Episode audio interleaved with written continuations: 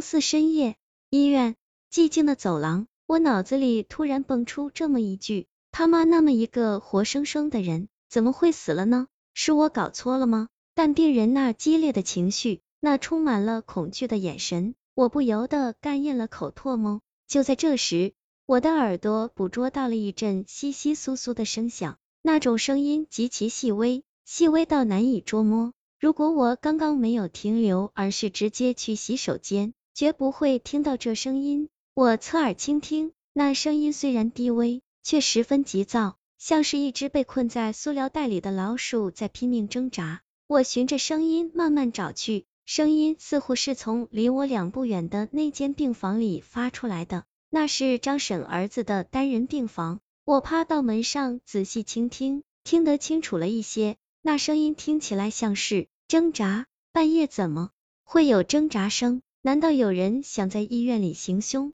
不容多想，我推门而入，屋内漆黑一片，我啪一声打开灯，却看到了令人毛骨悚然的一幕。张婶一条腿的膝盖压在病人胸膛上，一只手掐着他的脖子，另一只手拿着奶瓶，似乎要喂他什么，而病人满头满脸都是血，正拼命扭动着脖子。十分抗拒，奶瓶里装的是暗红色的液体。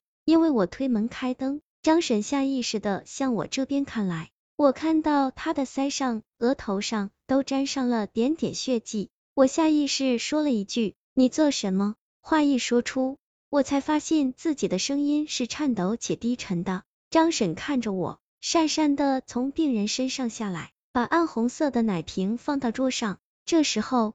她仿佛又变回了那个啰嗦拘谨的家庭主妇，好像刚刚野蛮的把膝盖压到病人身上的完全是另一个人，而刚刚从他的压制中解脱出来的病人，则发出愤怒而崩溃的哀嚎。第一次见到这种景象，我心乱如麻。而张婶低着头，轻轻的搓着手上的血，像是一个偷偷玩泥巴被家长抓住的小孩。你，你这是在干嘛？我定了定心才说出这句话，但说出来的时候还是结巴了。我听说他需要输血，就想给他补补血。他低着头嗫嚅道，一边轻轻的搓着手上的血，血滴答滴答的滴到地上，接连不断。我这才发现他手上不断有新的鲜血涌出，源头在手腕处。他是把自己的手腕割开，把血沥到奶瓶里，然后让病人喝吗？你你。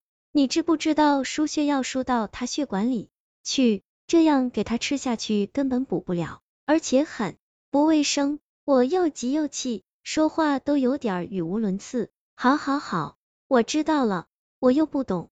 他低头认错，依然在轻轻搓着手，那动作自然得像是洗手一样，而从手腕伤口中不断涌出的血，就像是水龙头里流出的水。他这种轻描淡写的态度。与手腕上不断涌出的鲜血及旁边病人歇斯底里的哀嚎形成了鲜明的对比。那你还不赶快去包扎一下！我几乎吼起来。难道他不知道疼？他不知道这样一直流血会死？好，好，好！他唯唯诺诺，就要向门口走去，却还忙里偷闲的伸出手去擦病人脸上的血。可他手腕上的血还在涌出，不断的淋到病人脸上。反而越擦越多，病人呜呜嘶喊着，几乎发疯。快去！我真的吼了出来。张婶这才放过病人，匆匆忙忙走出去。在他经过门口的时候，我破解出来的那句话闯入我的脑子：我妈死了。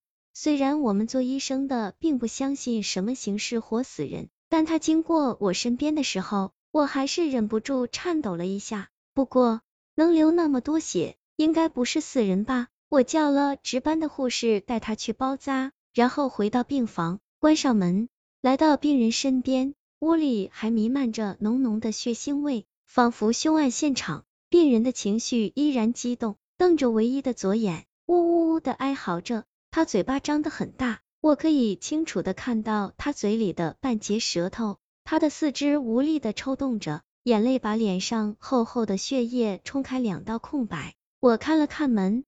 口，然后凑到他耳边说：“你妈死了。”他一愣，左眼不可置信的看着我，继而使劲儿点了点头。我心头狂跳，呼吸都错乱了。我努力平静下来，问他那不是还活着吗？死人的血液是凝固的。我还没说完，他就用力摇了摇头。我更加疑惑了，他为什么坚定的认为那个大活人是死的？其实这一切等到他的手恢复的时候，就可以真相大白。但我实在心痒难耐，而且对于怎么和他交流，我有了新的想法。我拿出手机，调至写信息状态，说：“你想说什么，就用拼音写。我指到对的键，你就点点头；要删除，你就摇摇头；确定一个字，你就连续眨眼。”他点点头，我用手指逐一指向那九个键，在指到八的时候，他点了点头；